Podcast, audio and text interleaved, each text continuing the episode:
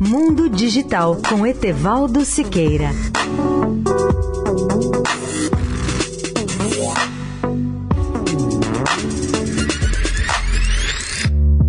Olá, amigos da Eldorado. Acabo de ler na revista de tecnologia do MIT uma história verdadeira que nos mostra uma nova aplicação dos robôs já testada no combate aos terroristas. A história se refere ao caso ocorrido em Dallas, no Texas, no dia 7 de julho de 2016, quando o terrorista Mika Xavier Johnson, escondido numa faculdade, já havia alvejado 16 pessoas e matado dois policiais que tentavam negociar a sua rendição.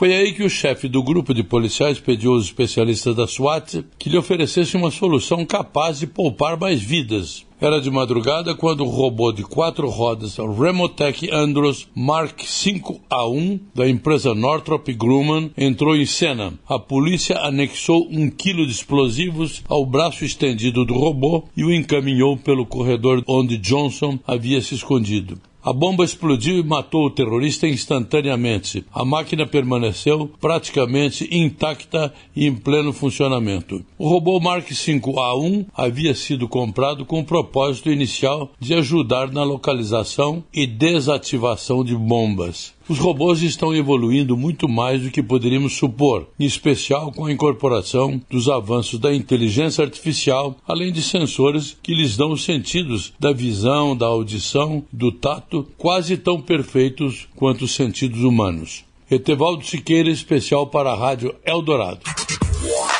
Mundo Digital com Etevaldo Siqueira.